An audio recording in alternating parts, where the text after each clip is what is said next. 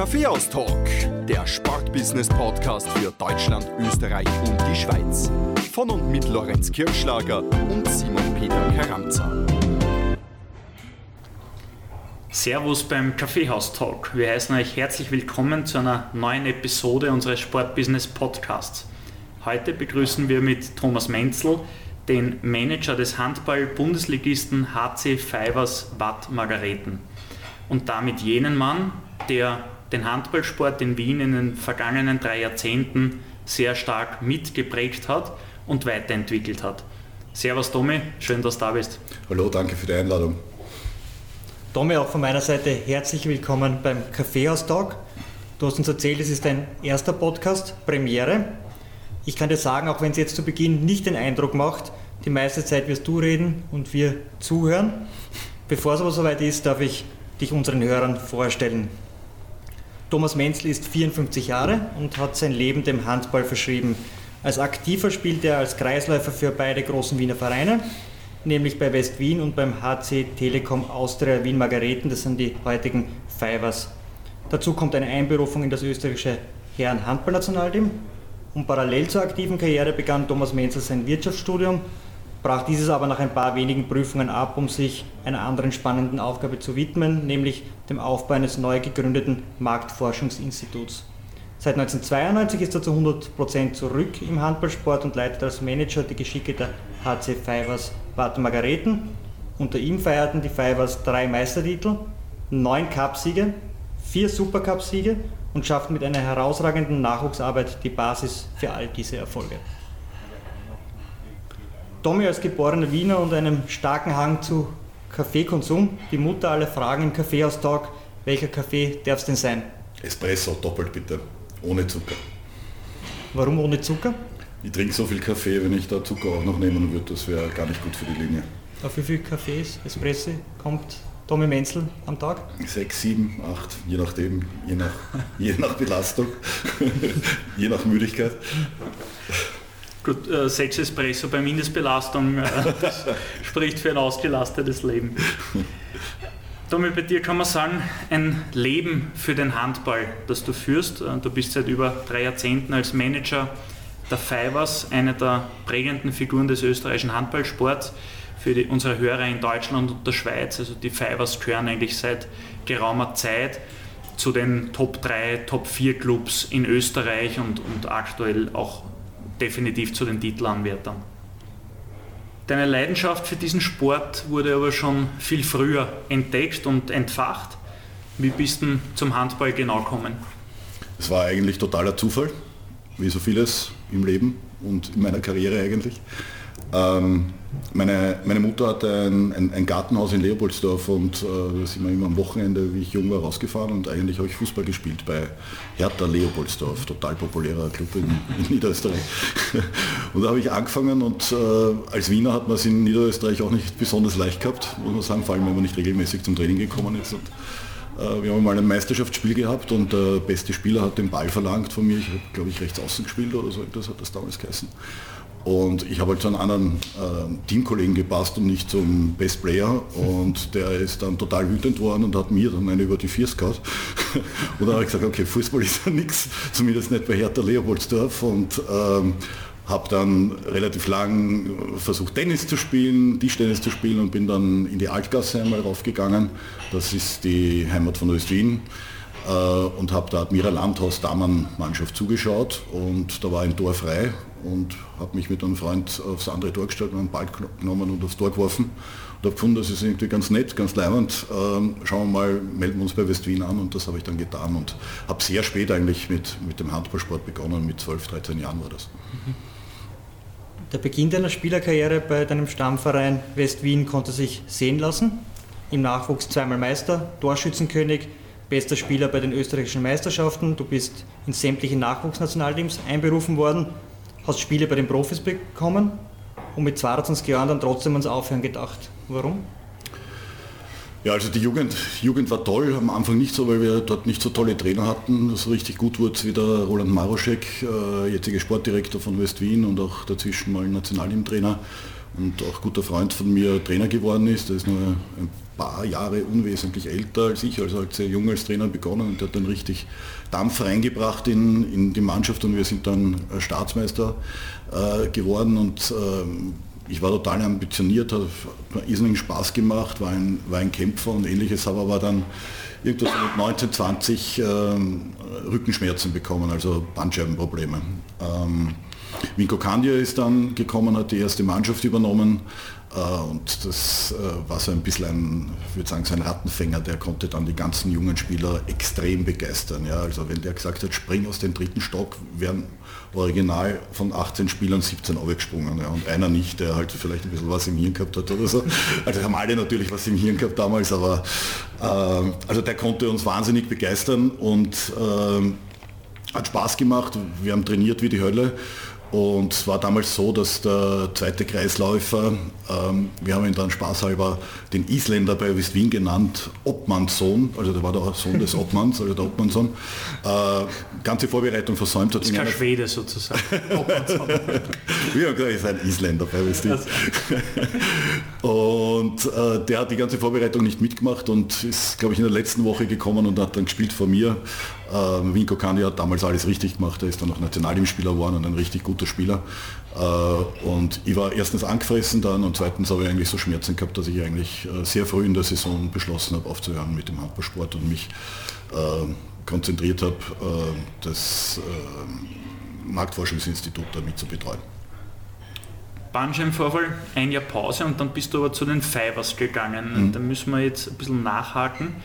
Du wachst in, also in der Nähe der Altgasse auf, wie du schon eingangs erwähnt hast, das ist die Heimat von West-Wien.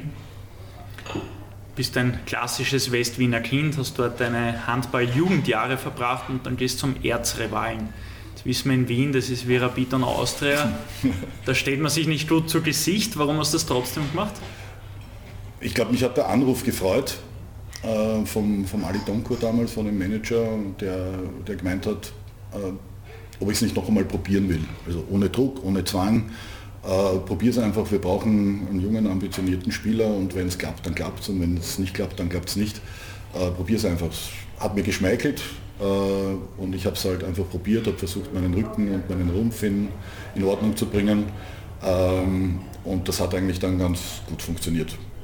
Ein paar Jahre. Der Anruf hat dir geschmeichelt, ist Tommy Menzler ein eitler Typ? Nein, überhaupt nicht, aber es hat natürlich schon gewurmt. Ja. Hat, wenn man in der Jugend äh, richtig erfolgreich Handball spielt und gut ist und zum besten Spieler gewählt wird und äh, in ein älteres Nationalteam auch einberufen wird, also in einen älteren Jahrgang, dann hat man natürlich Ziele und ähnliches und tut natürlich weh, wenn, ähm, wenn man durch eine Verletzung äh, dann zurückgeworfen wird und sich auch ungerecht behandelt gefühlt hat damals, das muss ich auch sagen, das hat sicher auch mit eine Rolle gespielt. Ähm, und ja, das war es eigentlich. Das war der Grund, warum ich wieder angefangen habe und das war eigentlich äh, eine tolle und gute Entscheidung. Ich bin sehr dankbar dafür. Wie hat man bei West Wien damals reagiert oder bei deinen Freunden im Schaumweinhäuschen? Das ist die Kantine oder das Stammlokal von West Wien. Ähm, ja, Weiß ich ehrlich gesagt gar nicht. Ähm, ich habe jetzt nicht den Kontakt zu meinen Freunden verloren. Ich habe heute noch gute Freunde aus, aus dieser Zeit. Äh, das ist ja Schöne auch am, am, Sport und am Teamsport und am Handball im Besonderen, denke ich. Ähm, ich habe mich damit nicht beschäftigt, was die da, darüber denken oder so. Ich habe versucht, äh, mein Ding zu machen, möglichst gut zu sein. Äh, ist mir mehr oder weniger gut oder schlecht gelungen. Ganz zufrieden bin ich nicht mit meiner sportlichen Karriere. Aber vor allem wenn ich, wenn ich heute an die Jugendlichen denke, was, was die können, wenn ich denke, ich habe mit zwölf begonnen, da können die heutigen Jugendlichen bei den Pfeifers schon Hutzler, Flieger und alles mögliche. Ja. Ich habe damals gerade passen und fangen gelernt, also aufrecht laufen. Ja. Also, also das ist eine tolle Entwicklung genommen grundsätzlich.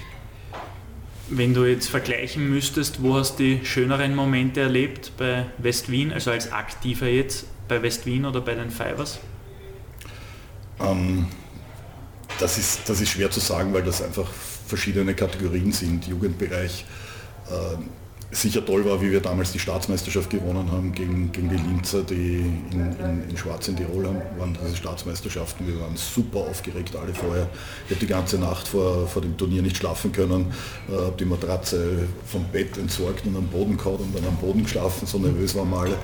Äh, war nicht der Favorit, aber was, wir, was wir waren, wir waren kampfesbereit ja, und haben dann die großen Favoriten, die bis dahin alle Staatsmeisterschaften gewonnen haben äh, klar geschlagen. Das war ein wirklich tolles und, und schönes Erlebnis, auf das wir richtig stolz waren. Ein guter Freund und äh, ich haben dann sogar in der legendären Chada in Burgenland unseren Trainingsanzug mit der Medaille äh, ausgetragen, was äh, die anwesenden Einheimischen nicht so besonders gefreut hat, äh, was die zwei Wiener da machen. Ähm, aber mehr verrate ich jetzt nicht mehr von dieser Geschichte. Und mit, mit Margareten damals ähm, auch tolle Erlebnisse äh, in der Meisterschaft, aber wir haben auch tolle Reisen gehabt. Wir sind nach Japan geflogen, ähm, Hiroshima ein Turnier gespielt als Vorbereitung für die Weltmeisterschaft. Äh, es war auch ganz, ganz besonders. Kommen wir vielleicht noch zu einem eher bitteren, aber im Nachhinein doch lustigen Moment deiner aktiven Karriere. Wie war das genau mit deinem ersten, einzigen Länderspiel? Dass wir das jetzt da diskutieren müssen. Naja, da gibt es eine Vorgeschichte. äh, Rainer Bortenschlager, Sportjournalist äh, von der Kronenzeitung, war in Episode 18 bei uns zu Gast und der hat das, ich weiß nicht, ob in der Episode oder im Vorfeld der Episode kurz anklingen lassen, dass er er hat es auf zwei Länderspiele gebracht und damit um 100% mehr als du, als einer seiner besten Freunde. Ich kenne ihn daher ja, jetzt kennst du ihn nicht mehr. ich kenne den Rainer Bortenschlager, nur als Sportjournalist nicht. Ich weiß gar nicht, dass der Handball gespielt hat. Ist mir neu, aber danke also, für die Info. Da, daher die Frage jetzt. Also ein Länderspiel? Ja, ein Länderspiel. Ähm, ja, das, das war ein, eine lustige Geschichte. Ich war damals schon Manager von den, von den Fivers. Äh, Nebensatz, äh, der Trainer von den Fivers äh, war auch Nationalteamtrainer. Mhm. Äh, vielleicht kommt auch daher die Berufung oder so. Oder ist möglicherweise um seine Vertragsverlängerung gegangen. Nein, Spaß beiseite. Und ich habe eine ganz gute Saison gespielt und ähm, äh, ich bin einberufen worden, sitze wie immer im Büro. Es war jetzt kein großes Länderspiel mit einer großen Vorbereitung und Trainingslager, so wie das heute üblich ist, sondern ein Länderspiel gegen die Slowakei, die am gleichen Tag angereist sind, so wie unsere Spieler auch. Ähm, und ich sitze im Büro und plötzlich schießt mir ein, verdammt, es ist irgendwie 17.30 Uhr und um 18 Uhr war Treffpunkt oder so irgendwas in der, in der Brauhalle. Also wirklich, das war ein Gefühl, so kalter Schauer, erstes Länderspiel, man freut sich drüber. Ich war so in die Arbeit vertieft, dass ich einfach die Zeit vergessen habe und bin dann so schnell wie, glaube ich, kaum einer vom fünften Bezirk in den zehnten in die Bauhalle gefahren. Bin noch rechtzeitig zum Ende der Besprechung gekommen, mit großen Blicken vom Trainer Markovic und den anderen Spielern. War unpackbar unangenehm, wirklich. Und habe dann auch dementsprechend schlecht gespielt und es war dann mein letztes Spiel, aber völlig verständlich. Das heißt, dass zu spät kommen war der Grund für deine einzige Einberufung? Äh, also wenn ich es richtig im Kopf habe, war das glaube ich 96 oder so und 97 habe ich dann mit dem Handballspielen aufgehört, weil ich äh, schon wieder mit dem, mit dem Bandscheiben ziemliche Probleme gehabt habe und äh, mich teilweise nicht mehr bewegen konnte und es war einfach eine mühsame Zeit damals. Wir spannen den Bogen zu heute, vor circa einer halben Stunde. Äh, auch heute ist Tommy Menzel zu spät gekommen. ähm, ja, damals blieb bei einem Nationalteam-Einsatz ähm, beim Kaffeeaustausch. Schauen wir, ob wir dich dann nochmal einladen. Ich bitte um Gnade. Wir schauen. Die Jahre beim HC Telekom Austria Wien Margareten, so hat damals der offizielle Name der heutigen Fibers äh, gelautet. Diese Jahre konntest du auch nutzen, um anderes auszuprobieren. Du hast ein paar Prüfungen auf der Wirtschaftsuniversität in Wien absolviert und ein neu gegründetes Markt- und Meinungsforschungsinstitut mit aufgebaut. War dir damals eigentlich schon klar, dass das vielleicht nicht das Nonplusultra für dich im Beruf ist und du unbedingt wieder zum Handballsport zurück möchtest, dort einmal tätig sein möchtest? Nein, das war eigentlich am, am, Anfang war das total spannend. Ich habe ja während in, in jungen Jahren nach dem Bundesheer äh, im Gallup-Institut gejobbt als Interviewer, weil äh, meine, meine Mutter Alleinerzieherin war und natürlich äh, mein Studium nicht finanzieren konnte und das musste ich halt äh, so finanzieren, weil mit Handball war damals in jungen Jahren zumindest kein Geld zu verdienen. Ähm, und der damalige ähm, Feldchef, das ist der Chef aller Interviewer, hat sich dann selbstständig gemacht mit, heute würde man sagen, dazu einem Startup. Da mhm. ging es irgendwie darum, dass äh, früher, früher wurden äh, die Fragebögen alle auf Papier äh, ausgefüllt äh, und die hatten ein System entwickelt, dass man das äh, computerunterstützt schon machen kann. Ja. Und nicht nur am Computer selber, sondern auch mit so einem kleinen Psion hat, hat das geheißen, das ist ein kleines tragbares Gerät und mit Barcodes und all diesen Dingen. Und er hat mich gefragt, ob ich äh, wechseln will. Und das habe ich dann getan. Das habe ich total spannend gefunden, ein neues Unternehmen mit aufzubauen, mit all den Sorgen, die man da hat. Keine Aufträge am Anfang, aber hohe Kosten. Und geht man in den, in den Markt rein mit äh, sehr kostengünstigen Angeboten, von denen eigentlich das Unternehmen dann eigentlich nicht überleben kann. Und wir haben dann eine Interviewabteilung aufgebaut, äh, zuerst einmal ein, paar Dutzend und dann äh, waren sie irgendwie am Ende 500 Interviewer, die wir hatten und für die war ich, ich verantwortlich und dann bin ich quasi weiter befördert worden und durfte zu Kunden gehen, präsentieren, die Ergebnisse, all diese Dinge. Und da ist mir eigentlich dann langweilig geworden. Also das hat mir dann nicht so taugt, nur die reinen Zahlenreihen und all diese Dinge waren, waren dann nicht besonders spannend und ich habe es irgendwie daran gemerkt, auch im, im Rückblick jetzt, äh, wenn man auf die Uhr schaut, eigentlich wann ist endlich Fünfe oder Viere oder so etwas, dass man zum Training oder ähnliches gehen kann. Und das unterscheidet den damaligen Job von meinem jetzigen. Jetzt schaue ich um 11 Uhr am Abend auf die Uhr und sage, verdammt, jetzt sollte ich langsam nach Hause gehen. Also das ist der Unterschied. 1992 bist du dann beruflich voll im Handballsport durchgestartet. Spieler warst du ja bereits bei den Fivers. Du hast dann parallel dazu die Position des Managers eingenommen und zusätzlich zu der Doppelfunktion bei den Fivers hast du auch noch den Handballförderverein Wien mit aufgebaut. Wie bekommt man gleichzeitig drei Jobs? Hast du gesagt, hallo, hier bin ich, ich kann das, nehmt mich, weil bei einem Job allein ist man zu fad? Na gar nicht, weil das war total anders geplant. Also ich hatte ein, ein Angebot von Innsbruck damals, äh, wo eben der Roland Maroschek als äh, Trainer schon verpflichtet war und die wollten mich verpflichten als Kreisläufer und ich war total begeistert. Ich wollte nach Innsbruck gehen, habe äh, mit denen eigentlich alles ausgemacht, ähm, Wohnung, ich wollte dann was, die haben gesagt, die können uns mal helfen, aber ich gesagt, naja, zahlt mal eine Pilotenausbildung wollte ich halt Pilot werden. äh, und die haben gesagt, ja, das machen wir, alles gut. Und gleichzeitig hatte ich das Angebot auch äh, Manager zu werden, 92 war das, äh, von, von Margareten damals, also den Fivers, ähm, weil der Halbtagsmanager ins ÖHP-Generalsekretariat gewechselt ist. Und das hat mich aber eigentlich nicht interessiert und ich wollte eigentlich nach Innsbruck und pack so meine Sachen und der Roland Mauschek ist einen Tag vorher hingefahren schon um alles klar zu machen. Und dann kam der Anruf vom Roland, du kannst deine Sachen wieder auspacken. Äh, der Hauptsponsor ist abgesprungen von Innsbruck, die gehen in Konkurs und steigen in die dritte Liga. Weg war der Fliegerschein. Kein Pilotenschein. Ja, dann bin ich bei Margareten zu Kreuze gekrochen, wäre ähm, zu viel gesagt, aber habe dann dankbar das Angebot als Manager angenommen. Manager. Was war die Frage? Manager bei einem Bundesligisten, zuständig sowohl für den wirtschaftlichen als auch den sportlichen Bereich. Und das Ganze mit 26 Jahren. Da kann man eigentlich nur den Hut davor ziehen. Warst du so ein Wunderwuzi oder hast du auch sehr viele lehrreiche Erfahrungen in den ersten Jahren für dich gewinnen können? Also Wunderwuzi war ich ganz sicher nicht. Ich habe ein bisschen Erfahrung gehabt aus, der, aus meiner Zeit beim Marktforschungsinstitut äh, wusste, wie man präsentiert, wusste, wie man gegenüber Kunden auftreten soll und kann. Äh, Handball habe ich mich auch ausgekannt, also äh, das waren einmal gewisse Grundvoraussetzungen. Trotzdem war ich extrem nervös, ob ich diese, diese Aufgabe bewältigen kann. Äh, mir hat damals sehr mein Vorgänger geholfen, der Ali Doncourt, äh, leider viel zu früh verstorben, ähm, aber ein, ein toller Mensch, der mich in alles eingeführt hat und mir alles erklärt hat, genauso wie der Erwin Lanz, der ehemalige Innenminister und Außenminister, der immer schon die graue Eminenz der Fivers war, der mir eigentlich damals das Angebot da gemacht hat, das zu tun. Also da, von diesen Zweien habe ich zum Beispiel wahnsinnig viel gelernt und das war auch wirklich notwendig. Wie haben deine spielenden Ex-Kollegen darauf reagiert, dass du jetzt auf einmal deren Chef bist? Ähm, oder der Chef des Unternehmens, wenn man so möchte, was natürlich für die damalige Zeit... Ja, das war ich, das war ich am, am Anfang nicht. Ähm, da, da, haben viele aus dem Vorstand, der damalige Obmann und ähm, der Ali auch noch mitgeredet und der Erwin Lanz und, und so. Ich habe ich hab vielleicht am Anfang die, die äh, Drecksarbeit gemacht, wenn man das so sagt.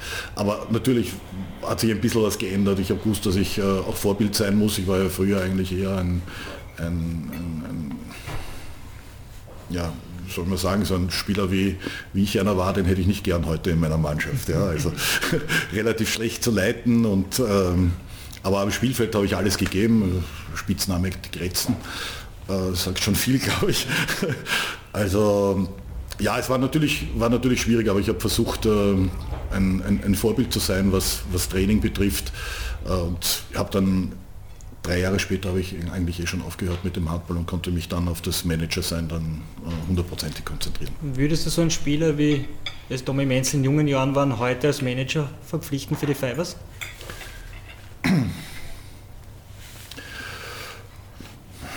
Bin mir nicht sicher. Ist es nicht für jede Mannschaft hilfreich, eine Grätzen im Kader zu haben?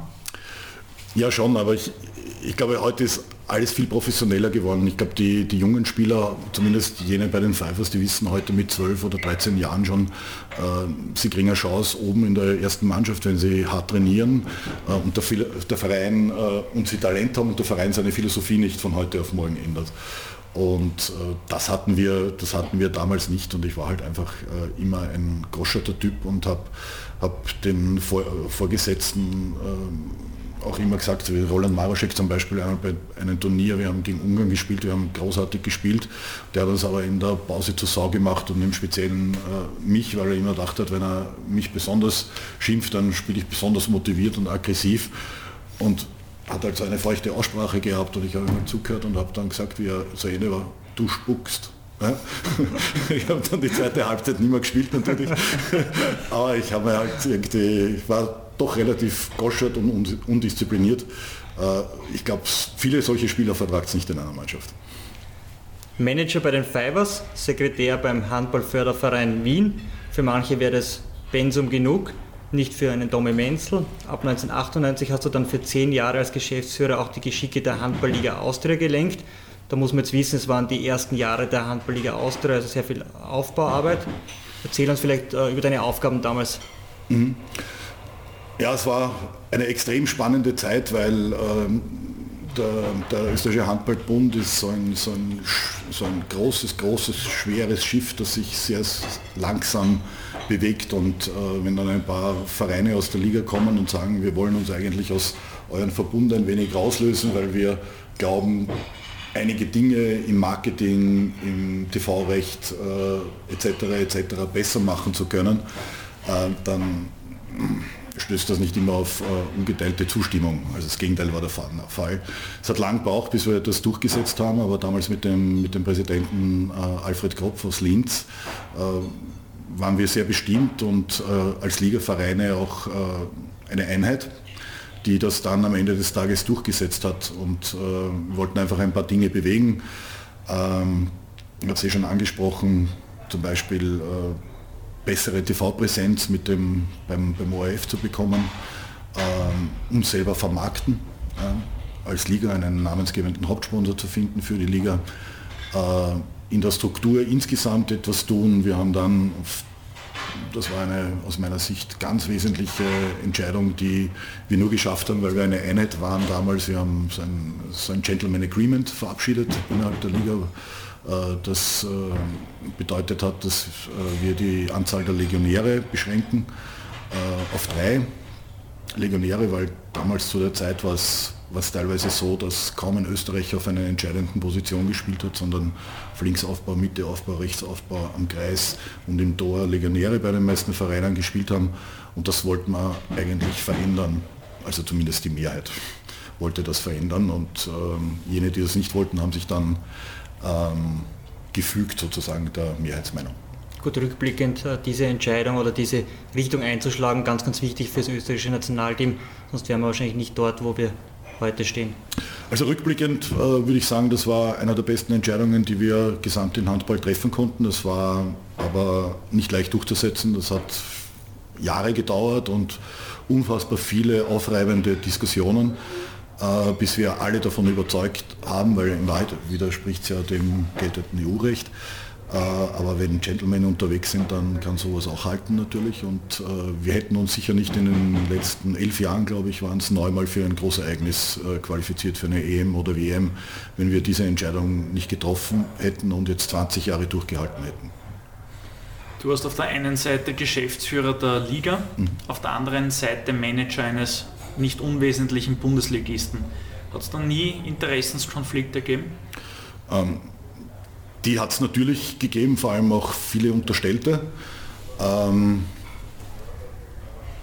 aber ich denke, ich denk, der Erfolg hat uns damals eigentlich recht gegeben. Ja. Ich, ich habe gesagt, ich kann eigentlich nur mit guter Arbeit gegen diese Vorurteile äh, kämpfen. Wir haben dann geschafft, den ersten OF-Vertrag zu kriegen. Wir haben geschafft, äh, das erste ORF-Live-Spiel äh, zu bekommen. Das war aber nicht auf ORF Sport Plus, sondern auf ORF 1. Da war das Meisterschaftsfinale um 11 Uhr am Vormittag, weil das war so eine Sendefläche, ich glaube an einem Sonntag auf ORF 1, also für Handball unglaublich. Da kommt äh, gerade nur das Nationalteam vor, wenn, und das nur mit Glück eigentlich. Wer hat im Finale, im Finale gespielt? Wie ist es ausgegangen? Oh, das weiß ich nicht mehr. Ich, ich weiß nur, dass es in Bruck war. Ähm, ich nehme an, dass Bruck Meister geworden ist. Ich weiß nicht mehr genau, wer da gespielt hat. Die Pfeifers waren es nicht. Ähm, da brauchen wir noch ein paar Jahre, der Team. Ja, da brauchen wir noch ein paar Jahre. Und dann haben wir es geschafft, mit Samsung einen, einen, einen Ligasponsor zu bekommen. Und das war eigentlich auch die, die einzige Zeit, äh, wo die HLA-Vereine äh, auch wirklich pekuniär was Wesentliches zurückbekommen haben, sozusagen aus, aus der Liga selber. Weil die Liga hat viele, viele tolle Sachen gemacht, hat das Produkt in den letzten Jahren äh, deutlich verbessert, äh, einheitlicher Boden bei Live-Spielen, all diese Dinge, die, die wichtig sind, Digitalisierung, Christoph Edelmüller hat es in eurem Podcast eh erwähnt. Ähm, ja, aber irgendwann war es dann, dann trotzdem genug und dann, am Ende des Tages war ich dann eigentlich froh, dass ich das dann abgegeben habe. Wir sind jetzt im Jahr 2009 du hast es gerade erwähnt, äh, Schluss mit all diesen Funktionen. Du hast dich ausschließlich auf die Fivers konzentriert, bist aber Hans Dampf in allen Gassen geblieben, weil bei den Fivers hast du extrem viel entwickelt. Und für mich ein absolutes Vorzeigeprojekt ist Handball City Margareten, weil es meiner Meinung nach zeigt, dass die Fivers weit mehr als nur, unter Anführungszeichen, ein Handballverein ist und, und es geht um weit mehr als um Handball. Erzähl uns ein wenig von diesem Projekt von Handball City Margareten. Hm. Dieser, dieser Begriff, äh, den haben der damalige Bezirksversteher Kurt Wimmer von Margareten und, und ich entwickelt, weil wir einfach zum einen noch mehr Verbundenheit zur Stadt Wien und zu Margareten äh, zeigen wollten, vor allem seitdem wir halt Pfeifers heißen, was ja auch äh, natürlich äh, den fünften Bezirk Margareten bezeichnet, aber das weiß natürlich äh, nicht jeder, so wie nicht jeder weiß, dass man Margareten nicht mit TH schreibt, ja? ähm, sondern es ist St. Margareten, das passiert immer wieder auch noch in der, in der Liga seit vielen, vielen Jahren, dass Zeitungen Margareten mit TH schreiben. Mhm. Äh, und Pfeifers hat auch lange gedauert. Und ja, es geht, es geht einfach darum, wirklich, wie du sagst, zu zeigen, dass wir mehr als ein Handballclub sind und uns nicht nur alleine um Handball geht. Ähm, ein, ein Projekt zum Beispiel, das, das mir immer total wichtig war, war der Lern- und Förderclub. Ja. Äh, ich weiß das aus eigener Erfahrung, weil ich war kein guter Schüler und meine, meine Mama hat mir irgendwann mal ähm, das Training verboten, also zum Training zu gehen, weil meine Schulleistungen so schlecht waren. Ich habe das damals als Schüler und Spieler äh, als total schlechten Ansatz gefunden und finde es heute noch auch total schlecht, aber Eltern sehen halt oft äh, keine andere Möglichkeit. Ähm, und dem wollte ich immer schon vorbeugen und äh, habe die Idee gehabt, dass wir einen Lern- und Förderclub äh, installieren bei uns im Verein, nämlich für alle unsere Spieler, die Probleme haben, äh, sollen nach der Schule in die Halle kommen können und sollen von einer Person am besten einen Handballer aus der ersten Mannschaft, wir haben die Gnade, ähm, dass wir ein paar Lehramtsstudenten hatten, unterrichtet werden und geholfen werden. Also was gibt Schöneres für einen 12-, 13-Jährigen mit seinem Vorbild, mit seinem Sportlichen gemeinsam Mathematik zu lernen. Ja?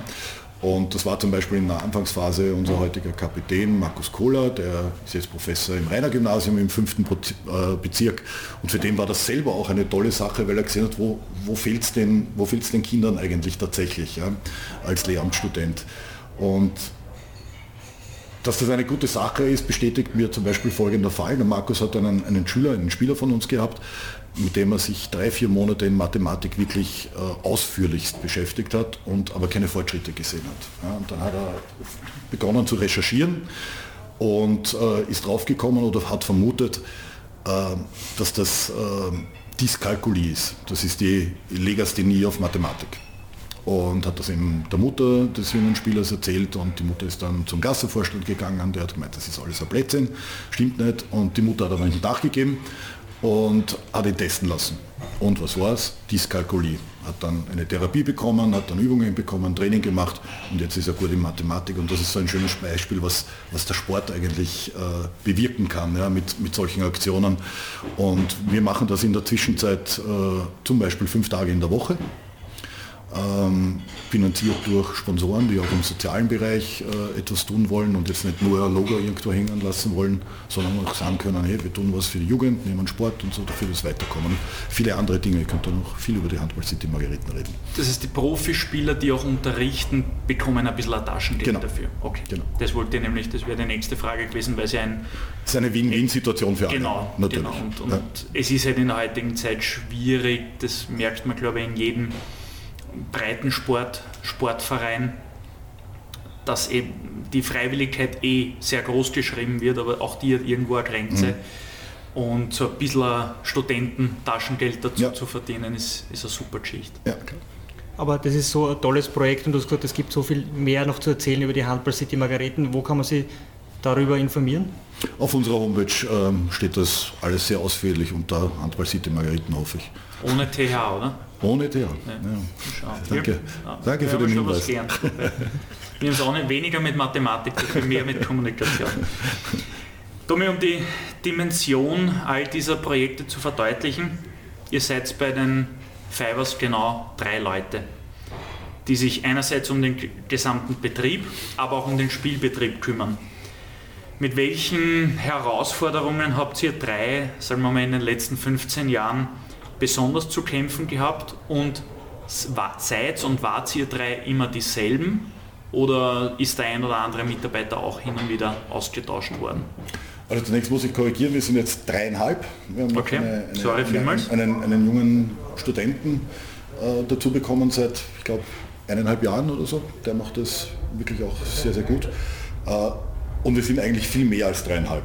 Ja, also wir sind ein wunderbarer Vorstand, die alle ehrenamtlich extrem hart arbeiten, dass der Verein wirtschaftlich überleben kann und all die Herausforderungen, die auch jetzt in Covid und auch vorher gegeben hat, ähm, bewältigt werden können. Wir haben ein tolles Kuratorium, das uns hilft, die eine oder andere Tür zu öffnen, äh, uns auch kritisch hinterfragt. Und wir haben wahnsinnig viele ehrenamtliche Mitarbeiter, ohne die das alles gar nicht gehen würde. Und wir haben 16 Trainer, Masseure, Therapeuten und ich hoffe, ich habe jetzt niemanden vergessen. Also wahnsinnig viele Leute, die äh, die Pfeifers-Familie darstellen und äh, für den Erfolg äh, verantwortlich sind. Ähm, die Frage habe ich jetzt vergessen. Sorry.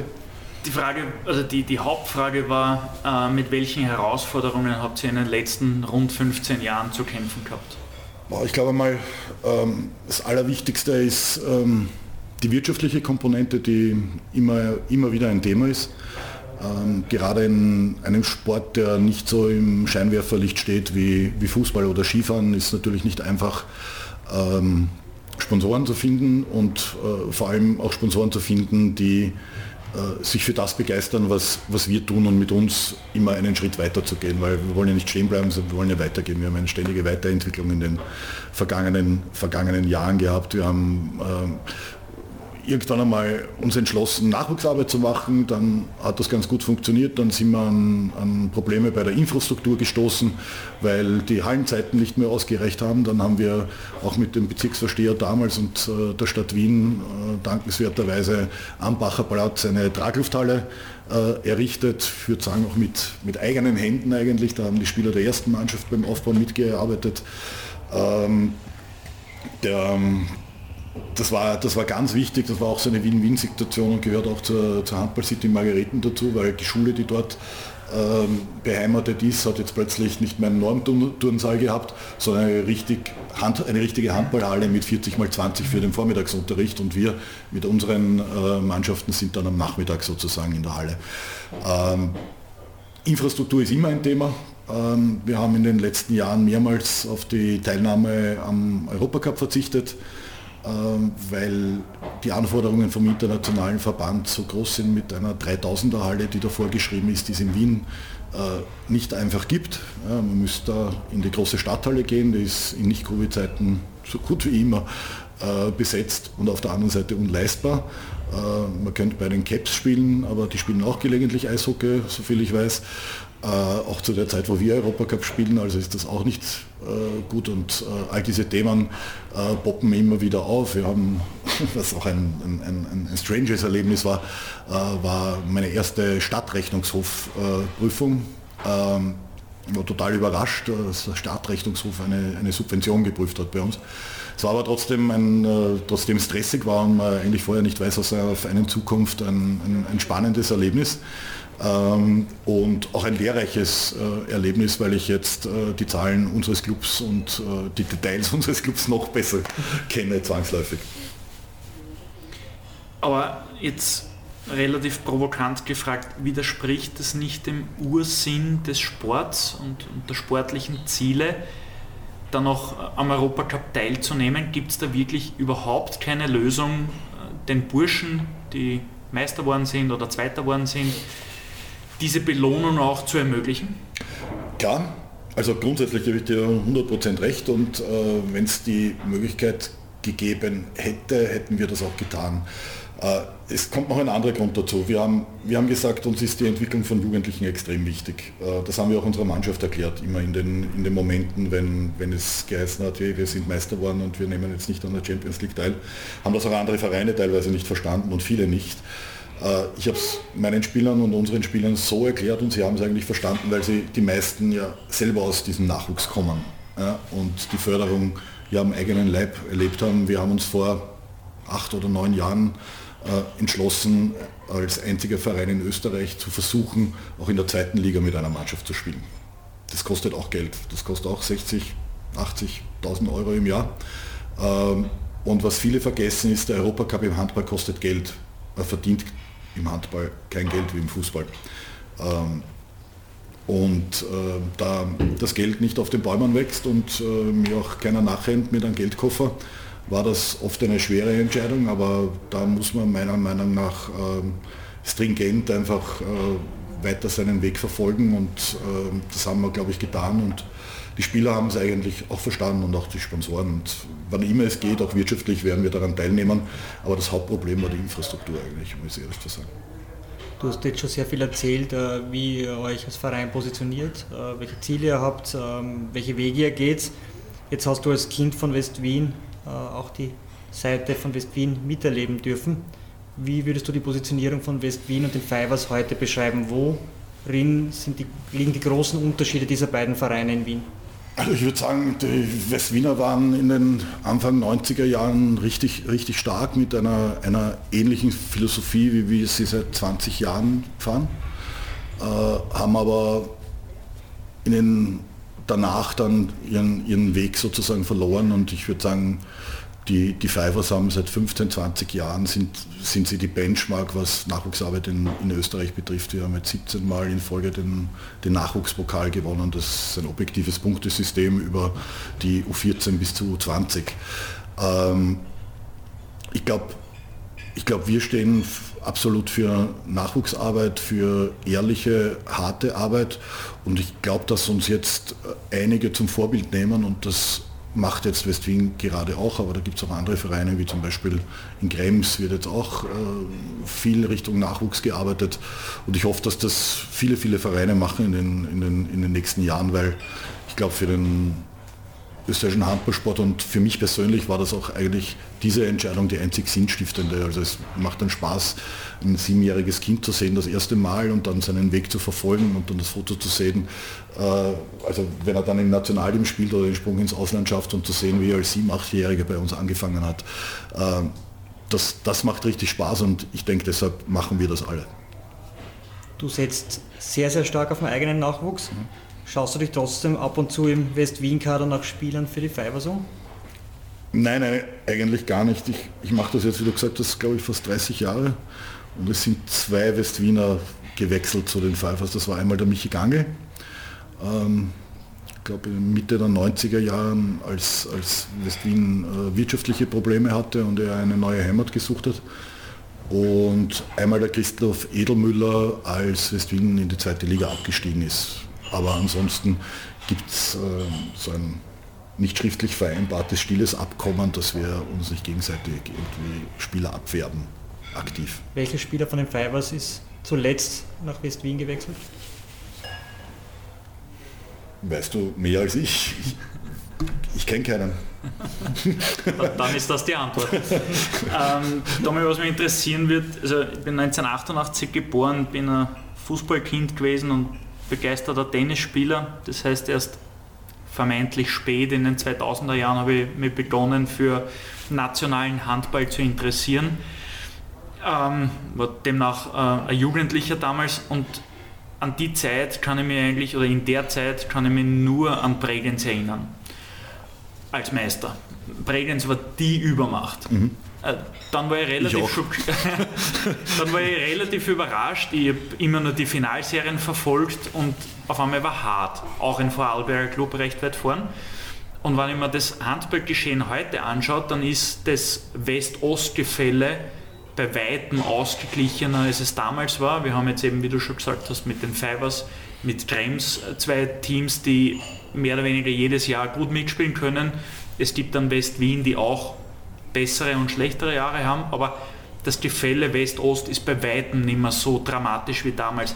War auch die Nachwuchsarbeit ähm, jetzt vor allem bei den Fivers ein Grund dafür oder was waren deiner Meinung nach die die wichtigen Umstände oder die wichtigen Ereignisse, die dazu geführt haben, dass der Osten wieder aufholt? Hm. Äh, es war, wie du sagst, schon eine harte Zeit. Die, ich glaube, bevor wir das erste Mal 2011 Meister worden sind, sind wir, glaube ich, siebenmal oder achtmal Vizemeister geworden hinter, hinter Bregenz und äh, mir klingt es noch wie gestern im Ohr, also alle werden Meister, nur der Menzel nicht. Der kann das nicht aus, aus Vorarlberg. Das, das habe ich übrigens bei einer Pressekonferenz, habe ich ein Statement bei meiner Pressekonferenz begonnen, weil die Pressekonferenz so langweilig war.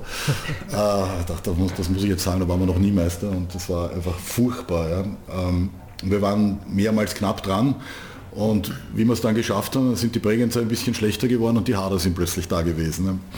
Ähm, also ich glaube, ich glaube, es hat sich ein bisschen was am Markt geändert, dass einfach äh, die richtig guten Legionäre nicht mehr nach Österreich kommen oder dass sich die österreichischen Vereine und äh, diese teuren Legionäre nicht leisten können. Ähm, und die waren halt zumeist in Vorarlberg zu Hause, sind auch jetzt noch immer wirklich gute, gute Spieler dort, das ist überhaupt keine Frage, ich möchte das nicht abwertend sagen. Äh, und das einfach bei uns, ich kann es nur für uns sagen, äh, dass sich unsere konsequente, jahrelange, stringente Nachwuchsarbeit einfach ausgezahlt hat, weil wenn man heute beschließt, man macht eine Nachwuchsarbeit, dann äh, erntet man ja nicht die Früchte in zwei Jahren, sondern das dauert einmal zehn Jahre, bis das richtig funktioniert. Kommen wir nochmal zur Positionierung zurück. Nachwuchsarbeit in, in, bei den Fivers in, in Margareten ist vorbildlich, das haben wir jetzt besprochen. Aber das ist nicht das einzige Merkmal, das sich prägt, sondern eben auch jenes, dass ihr de facto komplett auf Legionäre verzichtet. Und das Ganze, so hört man zumindest, äh, ohne Panik. Also wenn es einmal auch schlechter läuft, verliert ihr nicht die Ruhe und bleibt eurer Linie treu. Warum richtet ihr euch so aus und was gibt euch die Kraft, dann doch auch in schwierigen Phasen zu euren Burschen und Mädels zu stehen? Ich würde es einfach ein, ein, ein, konsequentes Handeln bezeichnen. Also unser, ich habe es vorher schon kurz erwähnt, mir, mir, ist auch der 11- oder 12-Jährige bei diesen Entscheidungen wichtig, der heute 11-, 12-Jährige, der darauf vertraut, wenn er Talent hat und hart trainiert, ähm, eine Chance bekommt in der ersten Mannschaft.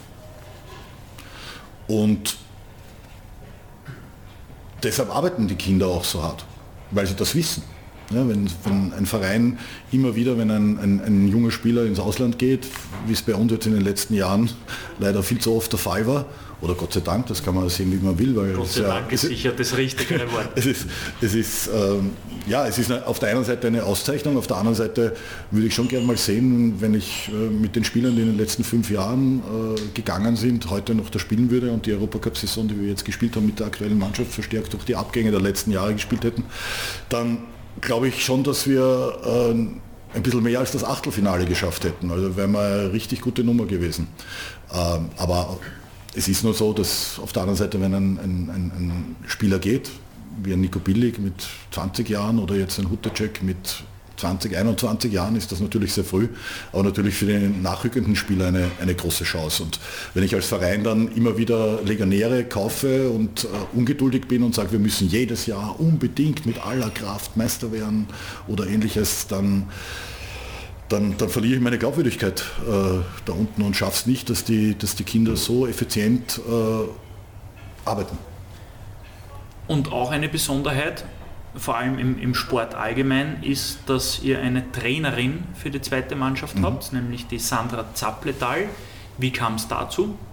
Ist ja doch ein recht mutiger Schritt in einer zweiten Sportliga in Österreich, ähm, die jetzt nicht vergleichbar ist mit dem Fußball, das ist mhm. schon klar, aber trotzdem ist es die zweithöchste, zweithöchste Leistungsstufe. Und ich nehme an, es wird auch der ein oder andere Mann kritisch hinterfragt haben. Ich finde das überhaupt keine mutige Entscheidung, weil jeder, der die Sandra kennt, weiß, was sie kann, was sie drauf hat. Äh, ich glaube, sie ist in vielen Dingen viel stärker als ein Mann, äh, viel konsequenter. Sie ist eine ausgezeichnete Trainerin, die ein unfassbares Gefühl für junge Spieler hat. Äh, ich fand, das, ich fand das überhaupt nicht mutig, sondern eigentlich das Normalste auf der Welt. Das Geschlecht war da überhaupt nicht ausschlaggebend. Schafft diese starke Nachwuchsarbeit äh, auch finanzielle Einnahmemöglichkeiten für euch? Äh, ich denke da zum Beispiel eben an die Transfers von mhm. Billig und Muttercheck, die du gerade mhm. angesprochen hast. Ähm, nein, es ist keinesfalls so wie in, im Fußball. Man hat dann nur einmal eine Chance, wenn es einen laufenden Vertrag gibt, dass man mit den, mit den aufnehmenden Vereinen in Verhandlungen treten kann. Äh, aber äh, ich kann es sehr gern sagen, es sind keine großen Summen dabei. Wenn es ein fünfstelliger Betrag ist, dann freut man sich schon drüber. Das heißt, Billig und Huttercheck sind ablösefrei gegangen? Da, Oder gibt es eine Ausbildungsentschädigung? Es gibt eine Ausbildungsentschädigung im Handball, die, wenn ich es richtig im Kopf habe, äh, für alle Spieler, die äh, zwischen 16 und 23 einen Vertrag haben, äh, was in Österreich halt schwer geht, mit einem Spieler, der 16 Jahre alt ist, einen, einen, einen gültigen Vertrag zu machen, wenn, er, wenn, sie erst ab 18 gesetzlich möglich ist. Ähm, also es geht da um fünf Jahre im Maximalfall. Wenn er vor dem 23. Lebensjahr geht, da gibt es glaube ich 3500 Schweizer Franken pro Ausbildungsjahr, also pro, pro Jahr, Vertragsjahr. Und das ist natürlich nicht die Welt der Nachwuchs der Fivers als Erfolgsrezept für den sportlichen Erfolg. Unter dir feierten die Fivers drei Meistertitel, neun Cupsiege und vier Supercup-Siege.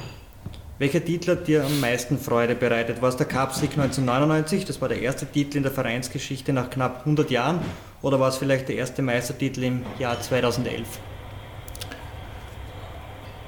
Darf ich mir zwei aussuchen? Beide.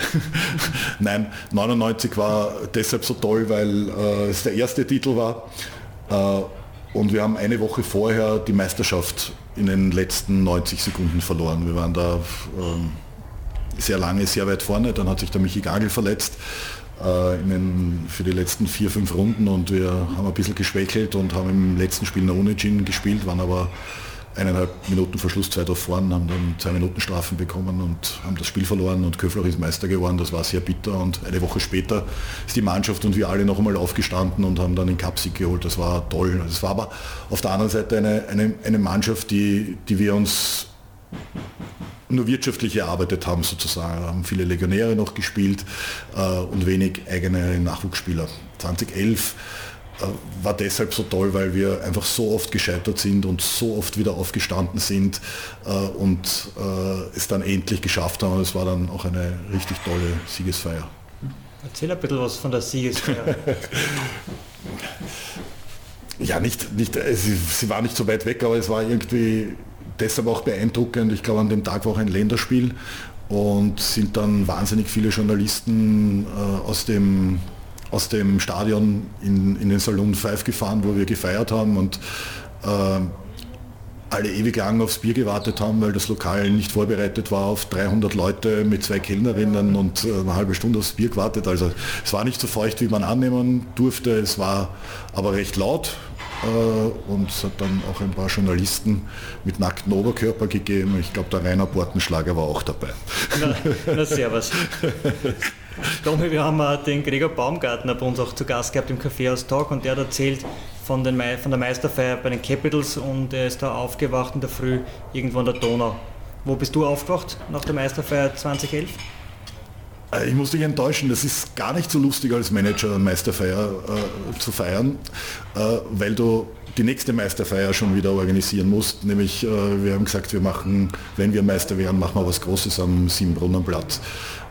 Und ja, ich bin ganz normal in meinem Bett aufgewacht. Ich glaube, die, die, Spieler, die Spieler waren noch viel, viel länger und mehrere Tage unterwegs und mit Sonnenbrille sehr oft. Wo sind die Journalisten mit nacktem Oberkörper aufgewacht? das weiß ich, das muss die Journalisten fragen. Vielleicht den Borti beim nächsten Podcast. Thema Sponsoring von einem Partner von den Fibers haben wir folgendes gehört. Mit dem Thomas Menzel arbeite ich am liebsten zusammen. Obwohl er selbst viel um die Ohren hat, interessiert er sich immer für sein Gegenüber. Und er ist ein absolut positiver Mensch. Ist deine persönliche, authentische Ebene der Erfolg, um Sponsoren zu akquirieren? Ich glaube, dass das ganz wichtig ist, weil authentisch zu sein, weil, weil also danke mal für das Kompliment, wer immer auch das war. Das kannst du dann in den direkten Gesprächen mit den Sponsoren herausfinden. Äh, ich glaube, wenn man das nicht ist, kommt das sehr schnell raus. Ja. Ich meine, ich empfinde natürlich auch äh, immer wieder äh, für die Unterstützung Dankbarkeit ja, also ich sehe das schon so nicht als selbstverständlich, dass man die Fivers unterstützt oder unsere Sportart. Wir, wir sind ganz sicher nicht die Sportart mit den größten und besten Medienwerten. Kein Zweifel, wir arbeiten alle extrem hart dran, dass das so ist und dass wir tolle Werbewerte liefern, dass wir auch einen Mehrwert äh, generieren für den Sponsor jetzt über, das, über die Logoplatzierung hinaus. Äh, und ich glaube, dieses Bemühen merkt man einfach und ich glaube, das ist einfach total wichtig. Was sind eure größten Aktivierungspotenziale? Klassisch der VIP-Club oder gibt es was anderes? Nachwuchsarbeit, Events, äh, Networking-Veranstaltungen, mhm. was auch immer? Also ich glaube, der VIP-Club ist einmal ein, ein, ein wichtiger Punkt. Ähm, ich glaube, dass sehr viel geht über diese, diese Nachwuchsarbeit. Das ist auch die Story, die ich wirklich gerne erzähle, weil es erstens mir Spaß macht und ich glaube, dass sie auch für Sponsoren etwas, etwas bringen kann. Dieses, dieses Gefühl, etwas sozial Wichtiges zu tun, muss ich vorstellen, Margareten ist der dichtest besiedelste Bezirk in Wien mit einem sehr hohen Migrationsanteil. Wir haben eine Mannschaft gehabt, in der Nico Billig groß geworden ist. Da haben äh, neun Nationen verschiedene gespielt. Ja? Und das ist das Thema Integration. Ich schweife jetzt ein bisschen ab, aber es ist mir einfach wichtig zu sagen. Und wenn man die Kinder sieht, und die Eltern das erste Mal. Dann sind die Kinder unten am Spielfeld und verstehen sich prächtig. Ja? Und die Eltern schauen links und rechts und sind einmal grundsätzlich skeptisch. Ja? Und wenn dann vier oder fünf Jahre später ein ganzer Reisebus organisiert von den Eltern, nicht vom Verein, die Kinder verfolgt zur Staatsmeisterschaft nach Kärnten und dort alle gute Freunde geworden sind, dann habe ich echt schon das Gefühl, dass wir einen, einen Beitrag, äh, einen sinnvollen Beitrag zur Integration äh, und einen sinnvollen Beitrag zu einer friedlichen Gesellschaft äh, gemacht haben mit unserem Sport. Äh, und das macht mich stolz und das ist zum Beispiel auch auf das, äh, wie ich meine Sponsoren stolz sein können, wenn sie uns unterstützen. Die nächste Frage zielt jetzt nicht auf Sponsorings an sich ab, aber sehr wohl auf Markengestaltung, Markenbildung und mhm. das eigene Branding. Wenn man eure Spiele schaut, fällt vor allem eines auf. Ihr lebt den fünften Bezirk nicht nur im Herzen und im Club, sondern auch auf euren Trikots. Es, ist, es fällt nämlich auf, dass jeder Spieler zumindest einen Fünfer als Rückennummer hat. Also entweder 5 oder 54 oder 95. Also ein Fünfer ist immer dabei. Wer hat eigentlich diese geile Idee gehabt? Weil das Besondere ist nicht nur, dass der Fünfer dabei ist, sondern dass der Fünfer auch den Stern des Logos hat. Mhm. Ich finde das auch gut.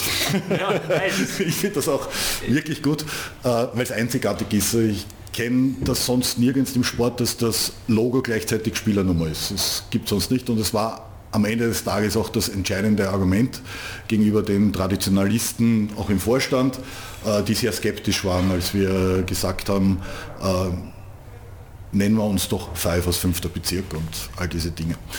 Ähm, mir war damals der Name Handballclub WAT Margareten oder mit Sponsor Handballclub Telekom WAT Margareten einfach zu sperrig. Das konnte man als Fan nicht singen, äh, nicht schreien, äh, keinen Rhythmus draus kriegen, äh, einfach mühsam. Und dann haben wir uns zusammengesetzt und unser jetziger Präsident, der Martin Wiesinger, hat lange bei der Laudejahr gearbeitet als Marketingleiter und hat den Hannes Rausch kennengelernt dort. Ähm, ist ein, ein toller Werbemann, Designer, äh, der auch soviel ich weiß, für den Slogan Wien ist anders zum Beispiel ähm, verantwortlich ist äh, und auch für das Lauder Air Branding von damals. Und äh, der hat diesen Fünfer entwickelt. Und das entscheidende Argument am Ende des Tages war natürlich, damit können wir mit diesen Fünfer können wir wahnsinnig gut spielen, das kann man verkaufen. Also es ist auch so zum Beispiel, dass ein Nico Billig heute noch mit der Nummer 53 spielt und dass alle Spieler, die von uns weggehen, so hoffe ich auch in Zukunft, immer einen Fünfer in der Nummer haben und so äh, erstens auch die Pfeifers im Herzen oder am Rücken tragen ja, äh, und so auch Markenbotschafter der Pfeifers in Europa sind. Und das ist eine, eine, eine, wirklich schöne Geschichte, die dann am Ende des Tages auch ausschlaggebend war, dass wir da im Vorstand eine Mehrheit gefunden haben, weil so locker flockig die Idee, wir mhm. heißen jetzt Pfeifers, äh, war, das war nicht so einfach. Es war auch, auch vom Regulativ her gar nicht so einfach, weil die Traditionalisten auch gesagt haben, na, bei uns muss nur eine Nummer 1, 2, maximal 14, 15, 16 geben oder so, ja, dass ihr Nummer 51 oder 95 oder 85 nehmt oder so, das geht gar nicht. Ja, äh, ist dann doch gegangen. Mr. Fivers lebt den Verein, ein positiv Verrückter, gibt alles für seinen Job, arbeitet unfassbar viele Stunden, ist bei jedem Match dabei, steht in der Halle in der letzten Reihe und lebt voll mit. Ein absoluter Workaholic, Hingabe pur. Das sind Sätze, die wir aus dem Umfeld immer wieder gehört haben. War das, was 2014 gekommen ist, nicht irgendwie vorhersehbar und vielleicht sogar vermeidbar? Du spielst jetzt ähm, auf, meinen, auf meinen Herzinfarkt an. Ähm, für, mich, für mich ehrlich gesagt nein. Ähm, ich war voll aktiv, voller, voller Kraft, voller Leidenschaft, ähm, wie auch immer, voller Einsatzwillen und ähm, eines Tages, ähm, lustigerweise am 5.5. irgendwie Pfeifers und so, 2014, 2015 wäre noch besser gewesen oder am besten eigentlich gar nicht, aber am 5.5. Äh, irgendwann in der Nacht wache ich auf mit Schmerzen im Rücken und habe das eigentlich überhaupt nicht deuten können. Ähm, Rückenschmerzen war mir bewusst, äh, habe dann ein Pulver genommen und alles war äh, kurz gut und bin dann am nächsten Tag, ist ja nicht wirklich besser geworden, ich habe mich ein bisschen äh, müde gefühlt, bin dann am nächsten Tag, ich kann mich noch erinnern, das war glaube ich die erste Saison von unserer Challenge-Mannschaft in der zweiten Liga zu einem Abstiegsspiel. Also entscheidendes Spiel, steigen wir ab, äh, ist das ganze Projekt in Frage gestellt eigentlich, weil diese Zweitligamannschaft einfach so zu, unserem, zu unserer Struktur gehört, zu unserem Erfolg gehört. Und ja, da sind wir dann glücklicherweise äh, umgeblieben in der zweiten Liga mit der zweiten Mannschaft und ich habe mich einfach nicht gut gefühlt, aber war zu Tränen gerührt, dass wir das geschafft haben. Ähm, bin dann nach Wien gefahren und am nächsten Tag habe ich gesagt, Freund, ich glaube, ich habe einen Herzinfarkt gehabt, mir geht es nicht gut im Büro. Ähm, wie, wie war es, wenn du zum Arzt gehst?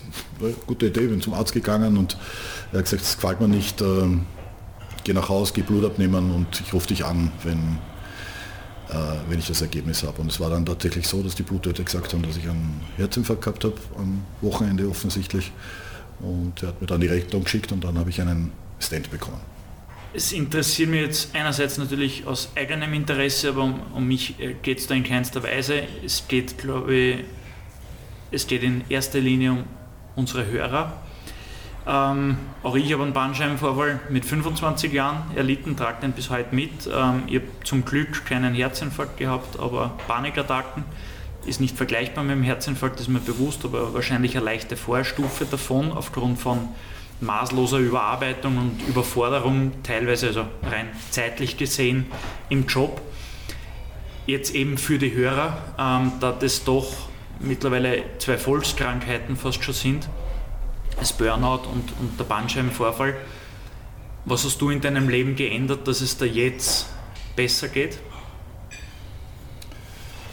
Also zunächst, zunächst einmal glaube ich sehr wenig, weil so eine Stand-Operation eigentlich nicht besonders aufregend ist. Da muss keine Angst haben, da ist man ein Tag, zwei Tage im Spital und dann geht man im besten Fall auf Reha. Bei mir war es aber dann doch ein bisschen anders, weil ähm, eine, eine, eine Verkalkung im Herzen nicht behoben werden konnte mit dem Stand und ich musste eine Bypass-Operation dann noch ähm, für mich ähm, über mich ergehen lassen und da ist dann eigentlich alles schiefgegangen, was man sich äh, vorstellen kann. Ich habe ein, ein, ein, Durchgangssyndrom bekommen.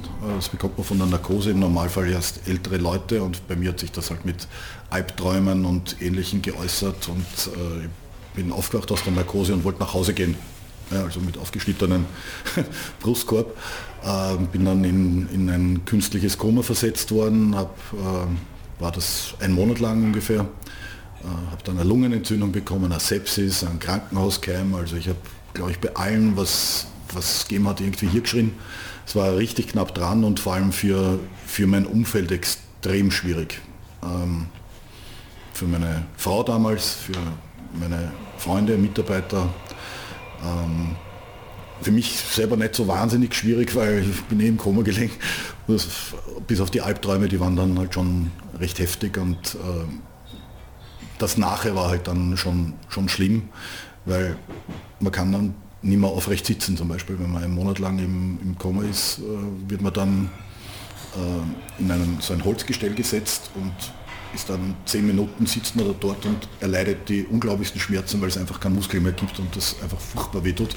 Kannst nicht mehr gehen und all diese Sachen und auch psychisch war es nicht einfach. Äh, und verlierst natürlich durch so, so, ein, so ein Ding dein Selbstvertrauen ein klein wenig. Was habe ich geändert? Ich glaube einfach viel zu wenig. Ich bin so ein bisschen ein Meister des Verdrängens und habe natürlich am Anfang braucht, wieder so richtig zurückzukommen.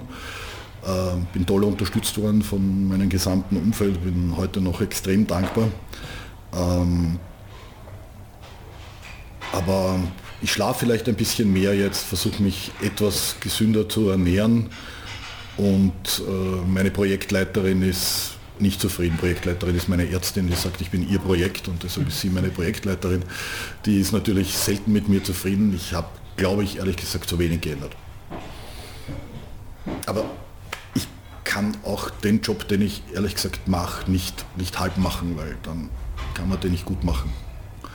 Das ist auch etwas, was wir gehört haben bei unserer Recherche, dass du auf der Tribüne halt komplett mitfieberst, oft ein schmaler Grad ist zwischen deinem Fan-Dasein und äh, Clubboss mhm. zu sein. Und da kam es nicht nur einmal vor, dass du mit dem Schiedsrichter Nase an Nase gestanden bist. Da gibt es auch Fotodokumentationen drüber. Hast du das vielleicht geändert, dass du da etwas ruhiger geworden bist äh, nach einem Herzinfarkt? Oder sagst du, äh, Tommy Menzel äh, gibt es entweder zu 100% oder gar nicht? Also das mit den Schiedsrichtern ähm, und meinem Verhalten auf der Tribüne, das ist so eine Geschichte, da bin ich gar nicht stolz auf mich. Also das taugt mir auch selber nicht und denkt man, wahnsinnig oft war das jetzt wieder notwendig. Das ist sicher besser geworden, auch nach, nach, nach der Zeit mit dem Herzinfarkt, aber noch nicht so, dass ich, dass ich zufrieden bin mit mir und auch mein Umfeld mit mir zufrieden ist. Also das muss und kann auf jeden Fall noch deutlich besser werden. Ähm, aber ein, ein, Handballspiel zuzusehen ist für mich kein Vergnügen. Da steckt so viel Emotion und Leidenschaft dahinter, dass ich nach, ich mag auch mit niemandem reden drüber während des Spiels. Also ich bin der, der schlechteste VIP-Gastbetreuer aller Zeiten ja, während den 60 Minuten. Das geht gar nicht. Ich, äh, es fällt mir wirklich schwer und ich bin auch total verspannt und, und dann Nackenschmerzen nach den 60 Minuten, weil ich einfach so, so mitgehe. Ich weiß auch nicht, wie ich das wegbekomme, ehrlich gesagt. Vielleicht äh, sollte ich mal mit unserem Mentaltrainer reden. Ja. Kommen wir nun zur aktuellen Saison. Ihr habt ein unglaubliches Europacup-Jahr hinter euch, seid auch in der Liga sehr stark unterwegs. Wie lautet dein Resümee, auch mit Blick auf die schwierige Corona-Zeit? Es war richtig herausfordernd, richtig herausfordernd. Ich hab, ähm, wir haben vor kurzem unser Timeout gemacht und ich habe mir ein paar Fotos dafür angeschaut und habe ein Foto. Äh, äh, ganz kurz, was habt ihr gemacht? Timeout, Timeout ist unser Magazin. Was? Okay. Ist unser Magazin. Also und ähm, ja, habe mir Fotos angesehen und habe dann ein, ein, ein, Foto gesehen von dem Trainingslager in Maria Alm. Und in meinem Kopf war das schon so weit weg, wie wenn ich mir ein Foto anschauen würde, das ich vor fünf Jahren äh, aufgenommen habe. Äh, also es war unfassbar viel los in, in, in dieser Zeit. Diese, diese Unsicherheit äh, schafft man es wirtschaftlich zum Beispiel. Äh, Trainingslager verschoben, Corona-Fälle, sehr viele am Anfang der Saison bei uns gehabt. Wir haben, glaube ich, die erste Handballmannschaft, die Corona-Fälle gehabt hat, haben die halbe Vorbereitung eigentlich nicht machen können und deshalb waren die Erfolge im Europacup gleich zu Beginn gegen Benfica Lissabon total überraschend. Äh, aber diese, diese, diese Corona-Fälle und diese spezielle Situation hat auch die Mannschaft noch mehr äh, zusammengeschweißt. Ja. Jeder hilft jedem noch mehr und jeder will noch mehr und möchte es gut machen.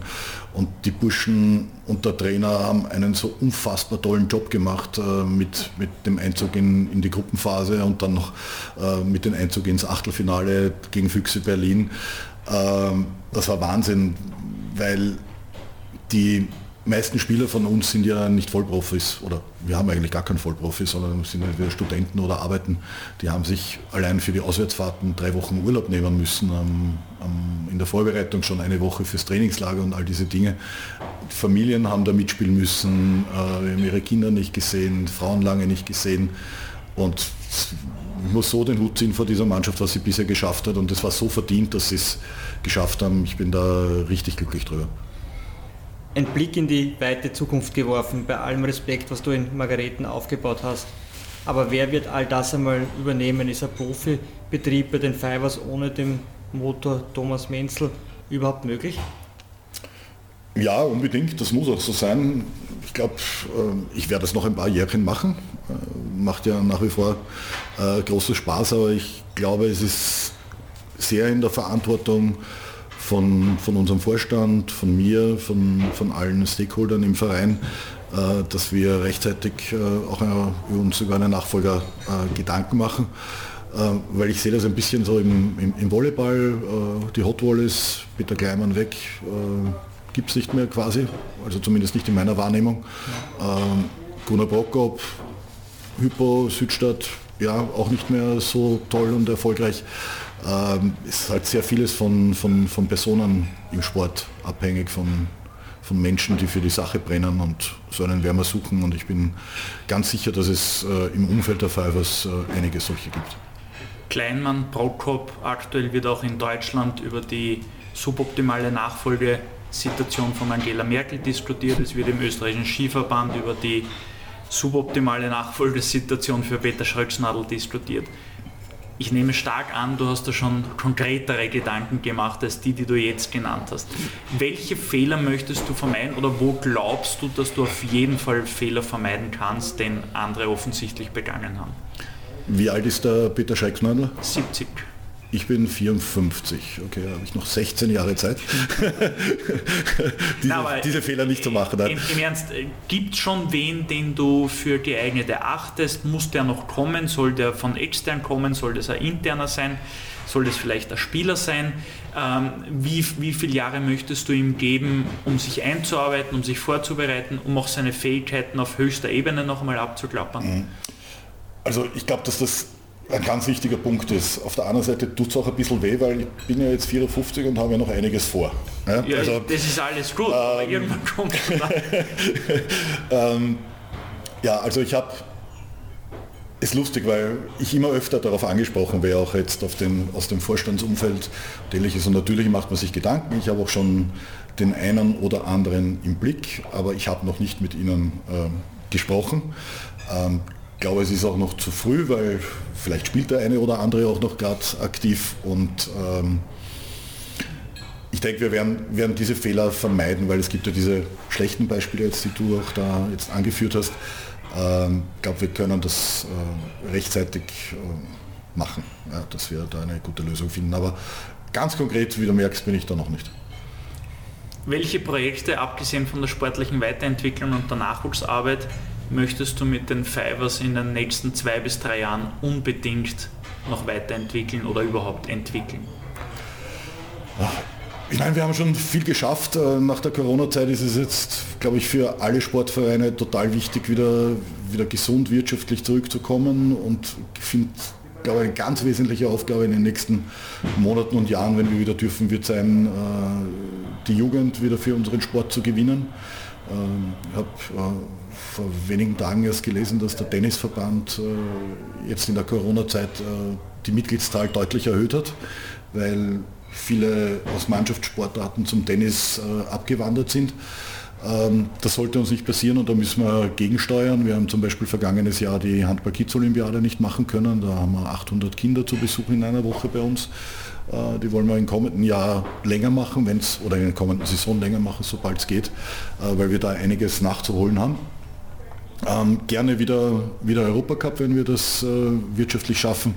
Bin da auch sehr, sehr glücklich, dass die Stadt Wien äh, jetzt eine, eine dementsprechende Halle baut, wo wir in Zukunft dann diese Infrastruktur haben.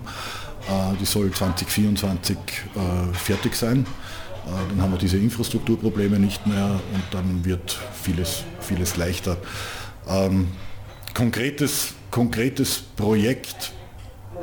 Ich würde mir irgendwann wünschen, dass wir eine, eine Nachfolgelösung für unsere Traglufthalle am Bacherplatz finden, weil ich persönlich finde nicht nur, dass sie jetzt langsam in die Jahre kommt und man bei jedem Sturm zur Halle chatten muss und den Druck erhöhen muss und äh, zuletzt passiert letzten Samstag um 11 Uhr, als der Sturm angesagt wurde, äh, dass wir da eine, eine, eine tolle, nachhaltige, klimafreundliche äh, Nachfolgelösung finden. Das wäre ein, ein, tolles Projekt und irgendwann vielleicht äh, eine eigene Akademie, aber das, das wird schwierig werden, glaube ich.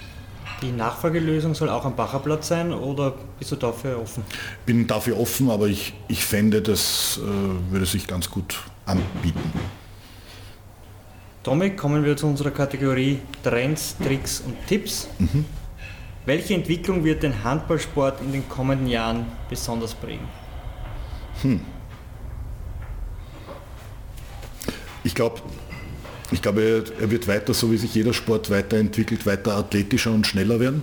Also Wobei irgendwann ist, ist Schluss mit Athletik und Schnelligkeit. Irgendwann ja, das habe ich auch zu meiner Zeit schon gedacht. Und wenn ich mir die Bilder von damals und heute anschaue, auf den Unterschied würde ich gern Klavier spielen können. Also, also ich glaube, dass das noch weitergeht. Ich glaube, dass im taktischen Bereich sicher noch was geht, so wie der Peter Eckel, unser Trainer, diese, diese schnelle Mitte für unsere Mannschaft, die wir da jetzt spielen, das ist sozusagen nach einem Tor äh, eine Schnellauflage, um den Gegner noch im Rückzug zu überraschen, äh, perfektioniert hat. Und ich glaube, wir einer der, der besten Mannschaften sind, die das auch europaweit spielen mit dem Spielermaterial, das uns zur Verfügung steht, mit dem guten Spielermaterial. Ähm, 7 gegen 6, das ist äh, diese Geschichte im Handball, wo eben der Torhüter rausgeht und ein siebter Feldspieler kommt, fürchte ich, dass das äh, noch häufiger gespielt werden wird, weil ich finde es einfach nicht schön. Ähm, aber es ist, es ist phasenweise erfolgreich. Tommy Menzel, der Handballästhet. Jawohl. Welchen Trend sollten Vereine auf keinen Fall verpassen und welche Themen sollten sie aktiv aufgreifen?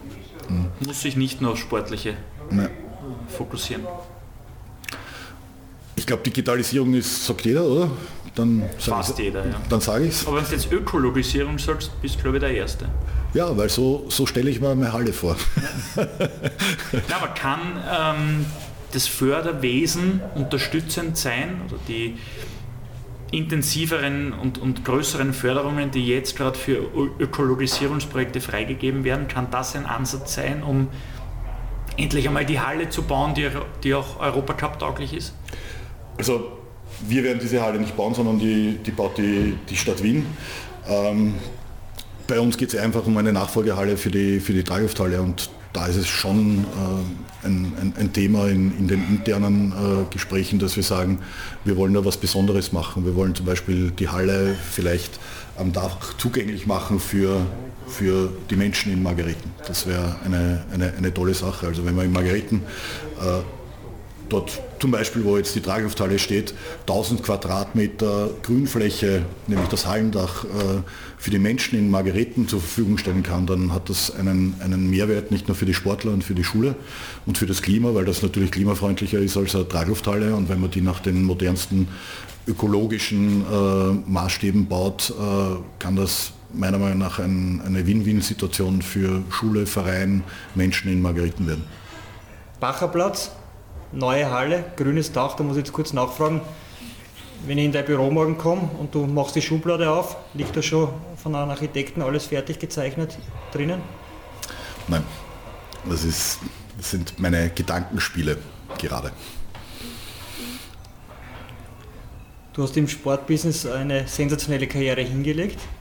Wenn du Tipps für unsere Hörer hast, wie man so eine Karriere hinlegt oder überhaupt, wie man Fuß fassen kann im Sportbusiness, welche Tipps wären das? Also ich glaube, man muss sich mal bewusst sein, dass im Sport zu arbeiten äh, kein Beruf, sondern eine Berufung ist. Das ist Leidenschaft pur. Und dann, glaube ich, ist es wichtig, äh, nachhaltig zu arbeiten, nicht beim, beim, beim ersten Fehlversuch äh, alles zu verwerfen und äh, neu anzufangen, sondern einfach einmal eine einmal getroffene Entscheidung versuchen, auch bei Gegenwind äh, eine Zeit lang auf jeden Fall durchzuziehen. Wir machen das bei uns im Verein, da sieht man äh, zum Beispiel bei, den, bei der Verweilzeit unserer Trainer, der Peter Eckel, der ganz jung begonnen hat, 2011 begonnen bei uns und ist heute noch immer Trainer, ist zehn Jahre. Ich kann mir super gut vorstellen, dass der das noch die nächsten zehn Jahre macht, ja, weil war nicht immer erfolgreich, aber zumeist. Aber ich denke, ich denk, man muss ähm, Kontinuität wahren. Das ist ganz wichtig verschreiß nicht, im Fußball wechseln die Trainer gerade um viele Millionen. Vielleicht äh, wechselt Peter Eckel in zwei Jahren auch um 5 Millionen nach Deutschland. Mal den Teufel nicht an die Wand. Blicken wir etwas zurück und etwas voraus. Wenn du auf deine Sportbusiness-Laufbahn zurückblickst, welche Personen haben dich da am meisten geprägt? Ähm, ich würde sagen, der Erwin Land, der den Mut gehabt hat, mich anzusprechen, obwohl ich immer kritisch war, ob ich es nicht besser machen will selber. Äh, der ein unfassbar äh, belesener, faszinierender Mann ist und äh, in der Zwischenzeit so etwas wie ein väterlicher Freund von, von mir geworden ist. Ähm, dann der Alfred Kropf, der HLA-Präsident, weil er auch bei den ärgsten und schwierigsten Diskussionen wie ein Fels in der Brandung gestanden ist und als drittes unser jetziger Präsident Martin Wiesinger, der auch ein, ein, ein super Freund ist und äh, mich, wenn ich mal emotional bin, äh, versucht auf die rationale Ebene wieder zurückzuführen, was für mich auch ganz wichtig ist. Welche Entscheidungen würdest du heute so nicht mehr treffen, auf deine Sport-Business-Laufbahn bezogen? Puh, vielleicht keine Entscheidung, sondern, sondern ein, ein, ein, Verhalten. Das habe ich eh heute schon angesprochen. Das ist diese, diese Emotionalität, diese unkontrollierte teilweise auf, auf der Tribüne, die, die würde ich ganz gern abstellen. Da hätte ich gerne eine Entscheidung getroffen, die mir hilft, äh, das zu ändern. Und auf welche Entscheidungen bist du besonders stolz? Ähm, ich denke, wenn ich jetzt Handball allgemein sehe, ist, dass wir damals die Idee gehabt haben und es dann auch äh, gegen große Widerstände, lange Widerstände durchgesetzt haben, ist das Gentleman Agreement, dass wir uns da durchgesetzt haben als, als Liga. Und natürlich die Entscheidung, dass ich damals, wie, wie ich gefragt wurde, ob ich diesen Job machen will, äh, mutig genug war zu sagen, dass ich, dass ich Nachwuchsarbeit machen will und nur dann diesen Job mache, wenn ich da freie Hand habe. Mutig sein, etwas mutig sagen. Wir kommen zum Abschluss unseres Kaffeehaus-Talk. Es geht um einen Word-Rap. Juhu. Jetzt musst du wirklich entscheiden. Genau. Kurz, kurz und knackig. Okay. Ich starte. Ein Stück West-Wiener Kind oder 100% Fivers? Ganz leicht, 100% Fivers. Kleine regionale Partner als Sponsoren oder großer Investor? Kleine regionale Partner, weil das nachhaltiger ist im Falle eines Absprungs eines Partners. Also wenn der Große, wenn man sich auf den Großen verlässt und der ist weg, dann ist man selber auch tot. Spieler oder Manager? Der Spieler war schon schön. äh, Manager. Fantribüne oder VIP-Bereich? Fantribüne. Haare oder Glatze? Glatze. Champions League Gruppenphase oder noch ein Meistertitel? Champions League Gruppenphase 2024, wenn die Halle in Wien fertig ist. Und da kann man ja nur mitspielen, wenn man Meister ist. Also Champions League. Würstelstand oder Tafelspitz? Würstelstand. Fusion zwischen West-Wien und den Fivers. Ja oder nein? Absurde Frage. Ist auch eine Antwort. Nächste Frage bitte. Kaffee oder Red Bull? Kaffee. Tommy, souverän gemeistert deinen Kaffeehaustag. Herzlichen Dank, dass du bei uns zu Gast warst und wir wünschen dir mit den Fivers noch sehr, sehr viel Erfolg. Vielen herzlichen Dank, hat großen Spaß gemacht. Dankeschön. Kaffeehaus-Talk, der Sportbusiness-Podcast für Deutschland, Österreich und die Schweiz. Von und mit Lorenz Kirschlager und Simon Peter Karamza.